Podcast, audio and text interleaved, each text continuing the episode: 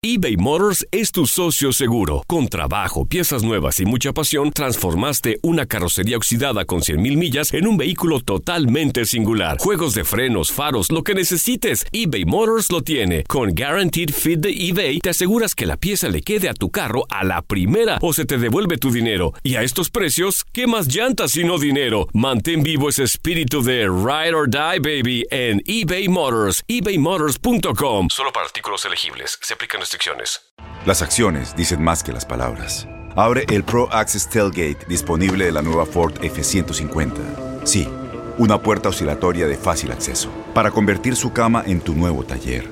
Conecta tus herramientas al Pro Power Onboard disponible. Ya sea que necesites soldar o cortar madera, con la F-150 puedes. Fuerza así de inteligente solo puede ser F-150. Construida con orgullo Ford. Pro Access Tailgate disponible en la primavera de 2024. Boost Mobile tiene una gran oferta para que aproveches tu reembolso de impuestos al máximo y te mantengas conectado. Al cambiarte a Boost, recibe un 50% de descuento en tu primer mes de datos ilimitados. O, con un plan ilimitado de 40 dólares, llévate un Samsung Galaxy A15 5G por $39.99. Obtén los mejores teléfonos en las redes 5G más grandes del país. Con Boost Mobile, cambiarse es fácil. Solo visita boostmobile.com. Boost Mobile, sin miedo al éxito. Para clientes nuevos y solamente en línea, requiere AroPay. 50% de descuento en el primer mes requiere un plan de 25 dólares al mes. Aplican otras restricciones. Visita para detalles. Este episodio contiene alusiones de violencia y delitos sexuales. Univisión Reporta es un podcast de euforia.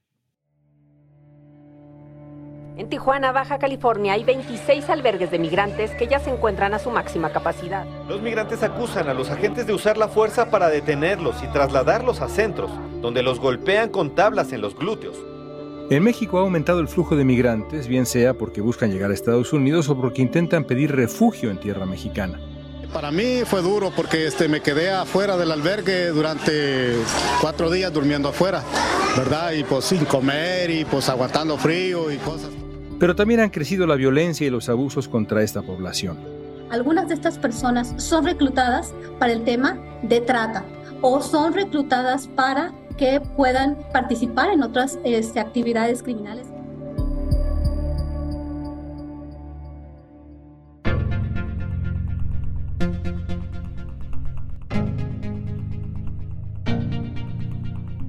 Eunice Rendón es la directora de Agenda Migrante, consultora en temas de seguridad y migración.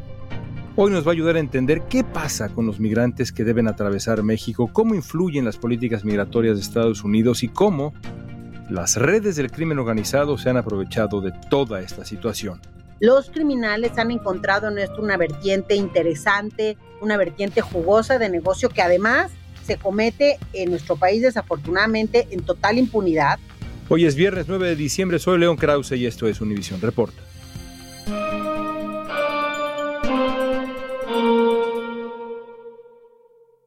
Eunice Rendón es la coordinadora de Agenda Migrante, una coalición en favor de los migrantes en México. También es experta en prevención de la violencia y ha trabajado en ambos lados de la frontera para garantizar que las familias migrantes puedan vivir con seguridad. Ha trabajado en la frontera sur y en la frontera norte de México. Eunice, por primera vez en la historia, las autoridades fronterizas de Estados Unidos detuvieron a dos millones de personas en un año fiscal en la frontera. ¿Qué explica una cifra de ese tamaño?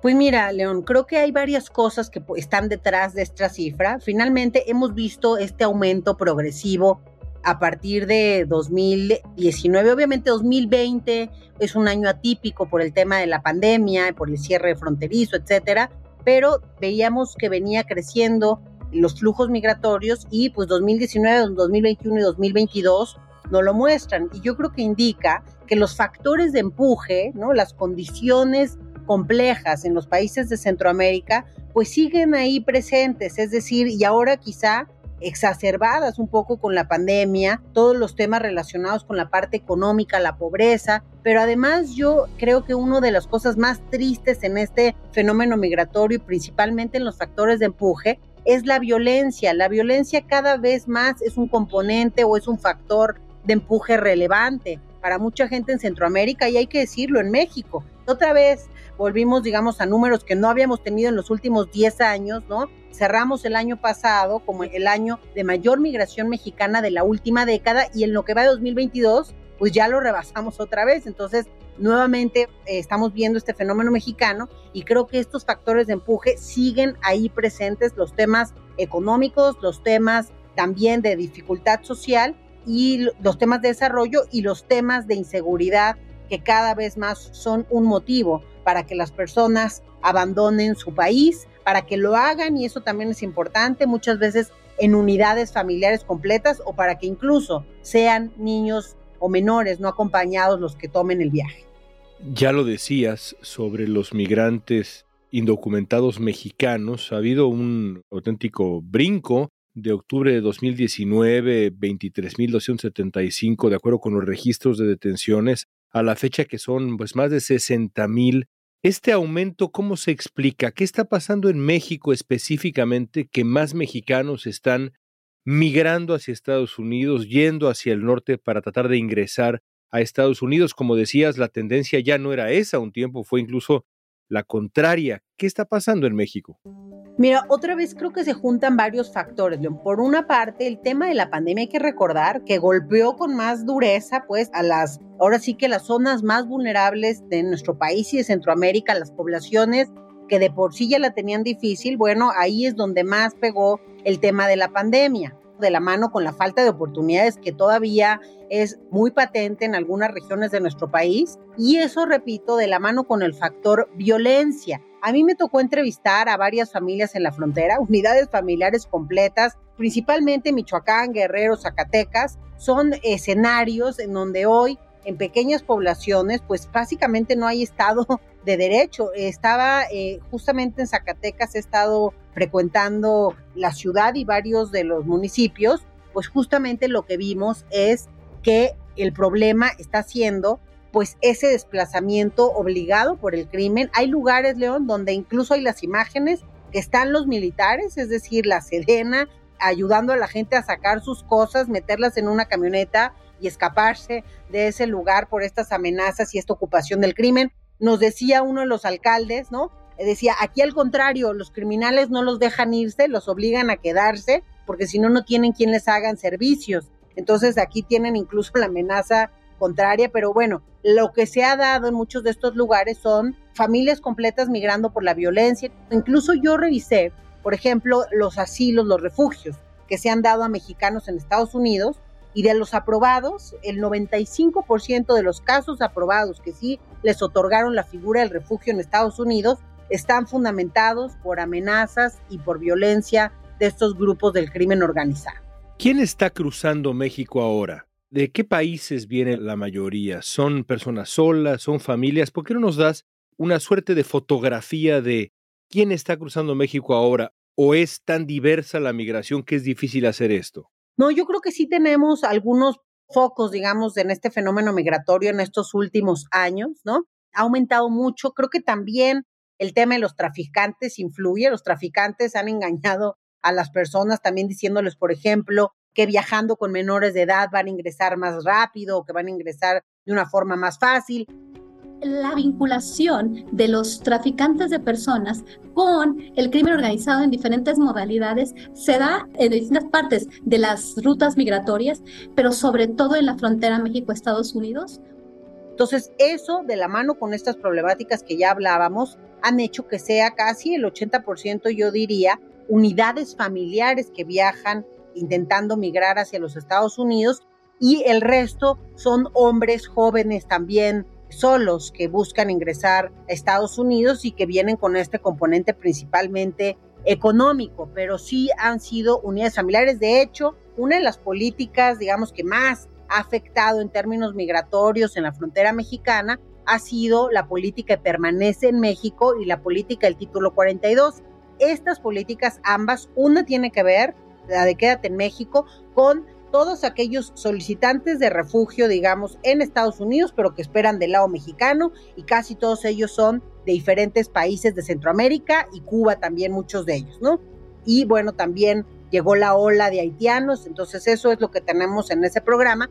Y en el lado del título 42, ahí son pues muchos de estos migrantes que regresan en unidad familiar. A mí me tocó recibir en la frontera con Ciudad Juárez muchos de los deportados o regresados bajo el título 42, que básicamente habían cruzado incluso por otro lugar, no por Juárez, habían cruzado por Tamaulipas o por alguno de los otros puntos, los habían ingresado a un centro de detención migrante en McAllen, a muchos de ellos, y luego los ponían en un avión, los mandaban al paso y en camión los regresaban hacia Ciudad Juárez. Cuando les decías que estaban en Ciudad Juárez no lo podían creer. Entonces, bueno, un sufrimiento terrible, pero muchos de ellos venían en familia. Eso fue lo que a mí me impresionó. La mayoría de estos títulos 42 venían con niños menores de edad, con la familia completa. En fin, entonces yo diría que una de las características sí es la migración en familia.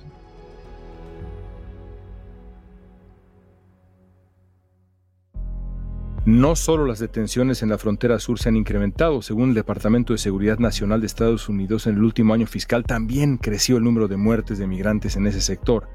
Los reportes más recientes indican que se registraron cerca de 800 muertes de migrantes en la frontera, mientras que en el año anterior fueron 557.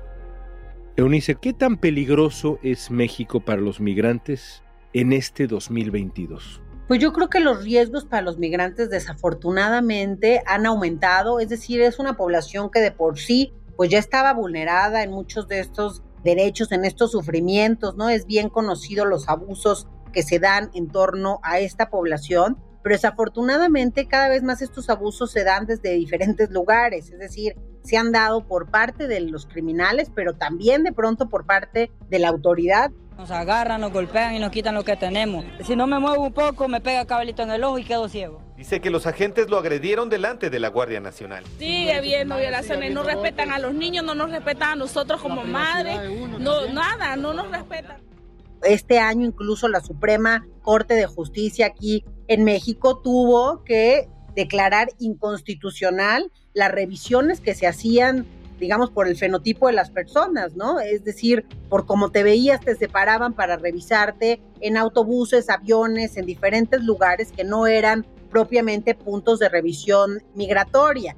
Creo que también otro de los riesgos ha sido esta securitización y militarización de las fronteras, este crecimiento, digamos, de una Guardia Nacional en el caso mexicano, pero que también en otros países se replica con otras fuerzas del orden que tienen, eso ha hecho que los migrantes tengan que viajar por caminos más peligrosos. Nosotros, uno de nuestros capítulos de Agenda Migrante en Celaya, por ejemplo, tiene trabajando ahí a personas que han quedado mutiladas en el intento de ir hacia los Estados Unidos. Ahí nos dedicamos solo a trabajar con estas personas y pues muchos de estos son porque tomaron estos caminos de mayor riesgo y desafortunadamente perdieron alguna extremidad en ese intento. Entonces el riesgo se da por el camino. Luego el riesgo se da por parte de los grupos del crimen organizado. Algunas personas empiezan a pagar y pactan con el traficante de personas un precio de alrededor de 7 mil a 12 mil dólares, por ejemplo, o que inclusive más. Algo que ha pasado en los últimos 10 años, pero particularmente los últimos 5, se ha fortalecido mucho la figura del crimen organizado también en el tráfico de personas. Los criminales han encontrado en esto una vertiente interesante, una vertiente jugosa de negocio que además se comete en nuestro país desafortunadamente en total impunidad. Entonces casi me atrevería a decir que es más probable que a un criminal lo detengan por traficar sustancias que por traficar personas por la complejidad que hay también en este delito. Entonces también eso hace que sufran de más abusos. Y luego otra de las cosas que tuvimos nosotros muchos reportes durante 2021 y 2022 ha sido extorsiones a sus familias. Es decir, una vez que ya emprendieron el viaje, también estos traficantes llaman y amenazan a las familias para que les depositen más dinero, etcétera. Entonces, sí creo que hay un riesgo importante. Vemos también con datos de Human Rights Watch cómo las personas que estuvieron de estos casi 75 mil migrantes que fueron parte del programa Quédate en México, el 80% reportó al menos haber sido violentado de alguna forma, amenazado por el crimen, abusado por este crimen en alguno de estos puntos fronterizos, que dicho sea de paso, son ciudades de mucho riesgo también en el contexto mexicano. Los migrantes que viajan por Chiapas, en el sur de México, fueron detenidos con extrema violencia cerca de la comunidad de Escuintla. Un informe de la Fundación para la Justicia y el Estado Democrático reveló que usar militares para contener a los migrantes en México también ha provocado numerosas violaciones contra los derechos humanos. Los antianos y centroamericanos se defendieron con palos y piedras y corrieron a los campos para esconderse. ¡Este policía no, no es un policía de verdad! ¡Me pegue! ¡Me pegaron! La militarización de las políticas migratorias comenzó en el gobierno de Felipe Calderón y según la Fundación se ha recrudecido con el gobierno de Andrés Manuel López Obrador. Nos han violado derechos humanos de migrantes. El caso excepcional de hace unos días en que dos funcionarios de migración patearon a un ciudadano haitiano, ese mismo día se atendió. Ellos son los culpables de que muchos niños estén muriendo en este lugar.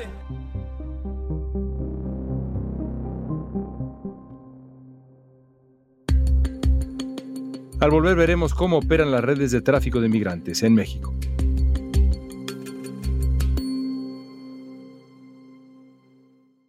Las acciones dicen más que las palabras. Abre el Pro Access Tailgate disponible de la nueva Ford F150. Sí, una puerta oscilatoria de fácil acceso para convertir su cama en tu nuevo taller. Conecta tus herramientas al Pro Power Onboard disponible. Ya sea que necesites soldar o cortar madera, con la F150 puedes. Fuerza así de inteligente solo puede ser F-150. Construida con orgullo Ford. Pro Access Tailgate disponible en la primavera de 2024. Boost Mobile tiene una gran oferta para que aproveches tu reembolso de impuestos al máximo y te mantengas conectado. Al cambiarte a Boost, recibe un 50% de descuento en tu primer mes de datos ilimitados. O, con un plan ilimitado de 40 dólares, llévate un Samsung Galaxy A15 5G por $39.99. Obtén los mejores teléfonos en las redes 5G más grandes del país. Con Boost Mobile, cambiarse es fácil. Solo visita boostmobile.com. Boost Mobile, sin miedo al éxito. Para clientes nuevos y solamente en línea, requiere AroPay. 50% de descuento en el primer mes requiere un plan de 25 dólares al mes. Aplican otras restricciones. Visita Este abril te invitamos a nuestra feria virtual Univisión Contigo rumbo a la universidad. Conéctate virtualmente con representantes de colegios y universidades en la costa este, desde Nueva York a Florida. Aprende sobre ayuda financiera, becas y otros recursos para continuar tu educación. Regístrate para asistir y para la oportunidad de ganar una tableta. Te esperamos en Univisión Contigo rumbo a la universidad del 3 al 9 de abril. Regístrate ya en univision.com diagonal universidad.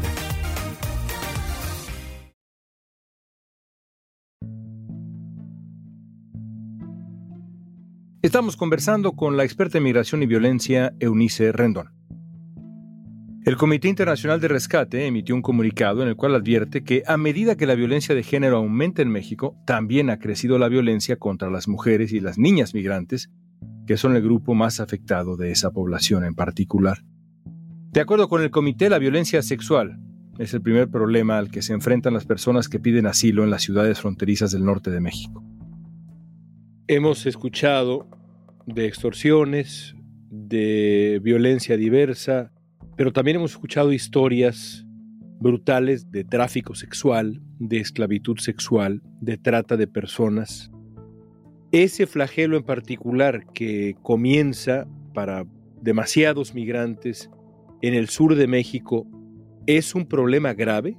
Yo diría que sí es un problema grave Finalmente, el migrante es alguien muy vulnerable porque como no se atreve a denunciar cuando abusan de él o cuando pasa algo en su condición de indocumentado, al final pues tiene mucho temor de decir cualquier cosa. Y esto hace que obviamente sea pues un candidato del abuso constante, a veces de autoridad, a veces de los criminales, en fin, digo, este, de muchas vulnerabilidades, incluso también otra de las cuestiones que abonan estos problemas es el tema de no cumplir con los acuerdos. Es decir, Estados Unidos y México tienen un acuerdo por el medio del cual se establecieron incluso horas de deportación. O sea, a ciertas horas puedes deportar a la gente, a otras horas no, y eso a veces no se cumple. A mí me tocaron varios casos, uno en particular que me dejó muy marcada, de una mujer migrante que la deportaron vía título 42 a las 3 de la mañana, la dejaron en la frontera con Ciudad Juárez con su hijo de 3 años, la señora era de Guatemala,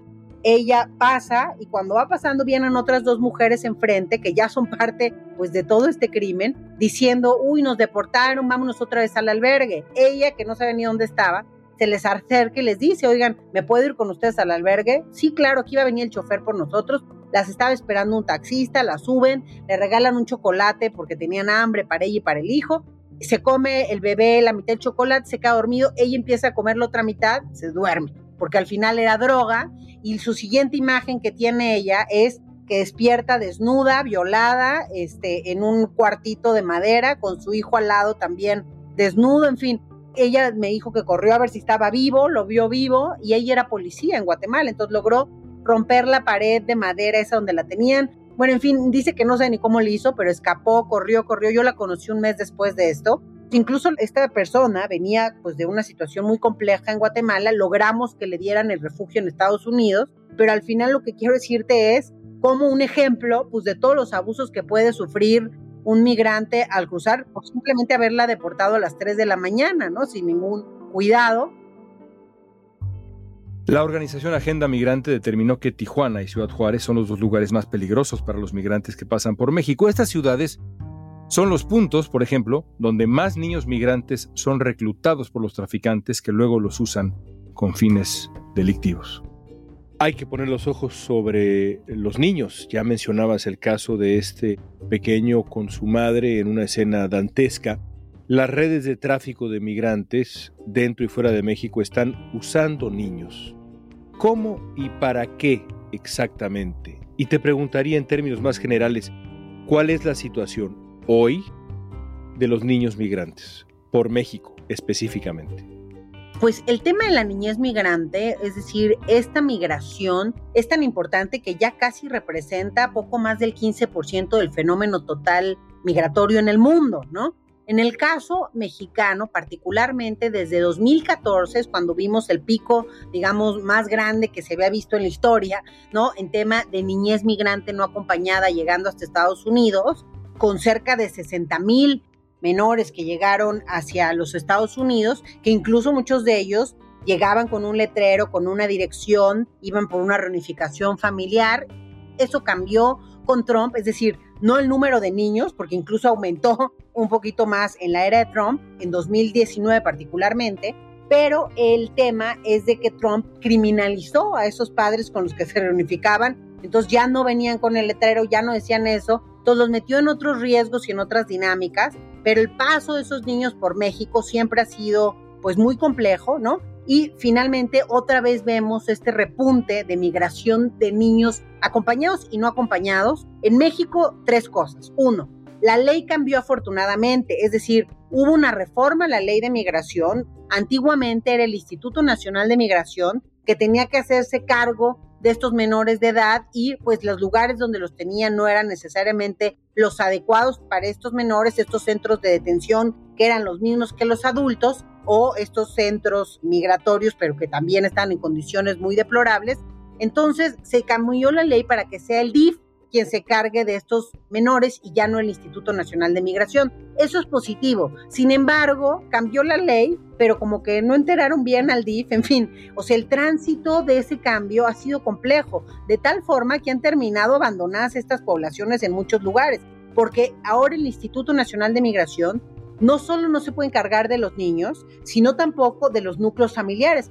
Coordinadores del albergue Juventud 2000 y activistas denunciaron el abandono de las autoridades y pidieron que se destinen más recursos para el tema migrante. Y se necesita precisamente la atención del gobierno federal para atender esta necesidad tan fuerte de que los albergues pues no pueden con todo. Nos queda un poco en un limbo en donde ha sido principalmente la sociedad civil, albergues religiosos y albergues de sociedad civil que se han encargado pues de estos menores de edad. Hay algunos de los albergues de los estados, ¿no? Estados y municipios que se han encargado de estos menores. Y por otro lado, los criminales le han echado un ojo particular a los niños, porque por su edad justamente les son muy útiles. ¿A qué me refiero? Muchas veces hay unos niños que a mí también me tocó entrevistar en la frontera, que son conocidos como menores de circuito. ¿Qué significa esto? Que hacen una actividad circular traficando con sustancias y con personas y por su edad no los pueden detener. Aquí la desgracia es que desde muy pequeños pues los están reclutando para hacer esta actividad criminal en donde el menor de edad crece en todos los factores de riesgo para convertirse pues en un gran criminal más adelante. Han mejorado algunos de estos albergues en algunos puntos fronterizos como Ciudad Juárez, porque antes era una casita ahí en medio de la nada, pero creo que aquí el riesgo es pues el reclutamiento que hace el crimen porque por su edad les son útiles para poder traficar de forma más fácil a sustancias y a personas y se vuelve una situación compleja porque también les pagan y entonces eso hace que también el menor continúe en esta dinámica de riesgo.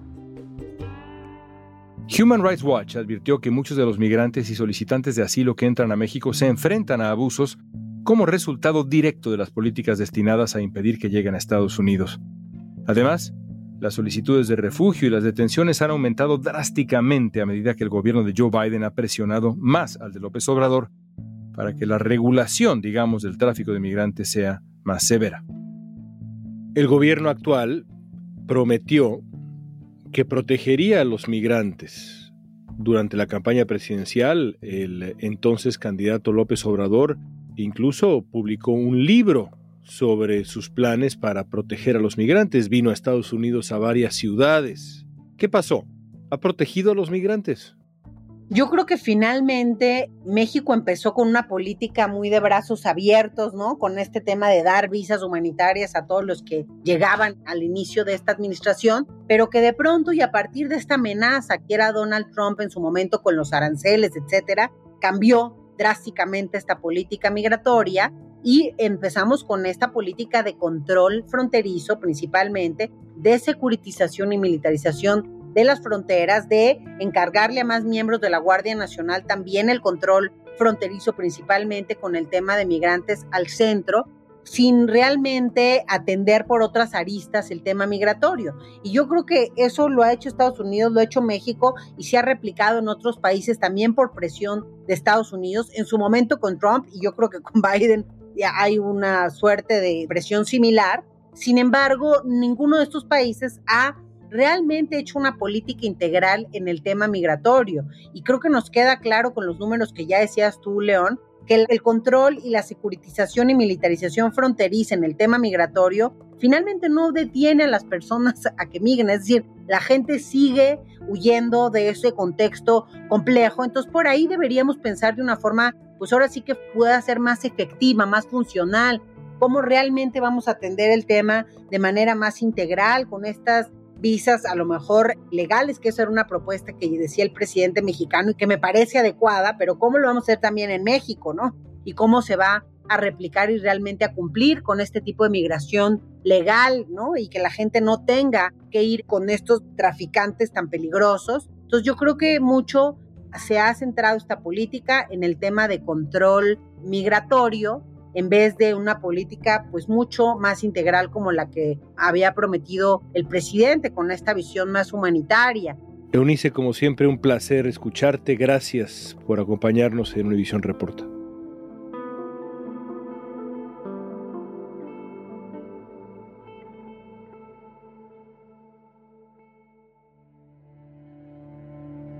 Según Human Rights Watch, la mayoría de las personas que buscan asilo en México dicen estar huyendo de violencia en sus países de origen, pero no intentan solicitar protección en los cruces fronterizos por temor a ser deportados.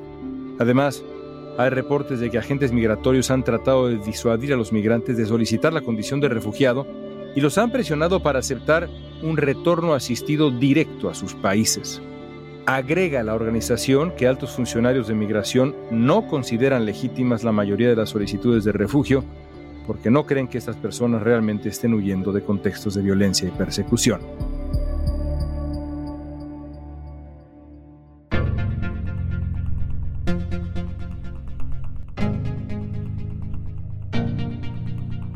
Esta pregunta es para ti.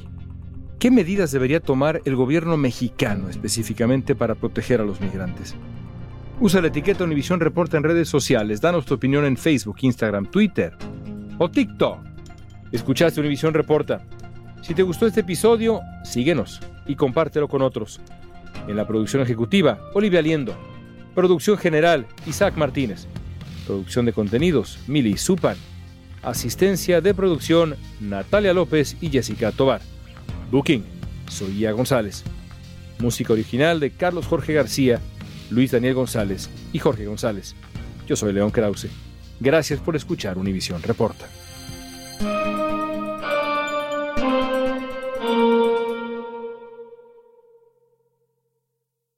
Boost Mobile tiene una gran oferta para que aproveches tu reembolso de impuestos al máximo y te mantengas conectado. Al cambiarte a Boost, recibe un 50% de descuento en tu primer mes de datos ilimitados. O, con un plan ilimitado de 40 dólares, llévate un Samsung Galaxy A15 5G por $39.99. Obtén los mejores teléfonos en las redes 5G más grandes del país. Con Boost Mobile, cambiarse es fácil. Solo visita boostmobile.com. Boost Mobile, sin miedo al éxito. Para clientes nuevos y solamente en línea, requiere AroPay. 50% de descuento en el primer mes requiere un plan de 25 dólares al mes. Aplican otras restricciones. Visita para detalles. Este abril te invitamos a nuestra feria virtual Univisión Contigo rumbo a la universidad. Conéctate virtualmente con representantes de colegios y universidades en la costa este, desde Nueva York a Florida. Aprende sobre ayuda financiera, becas y otros recursos para continuar tu educación. Regístrate para asistir y para la oportunidad de ganar una tableta. Te esperamos en Univisión Contigo rumbo a la universidad del 3 al 9 de abril. Regístrate ya en univision.com diagonal universidad.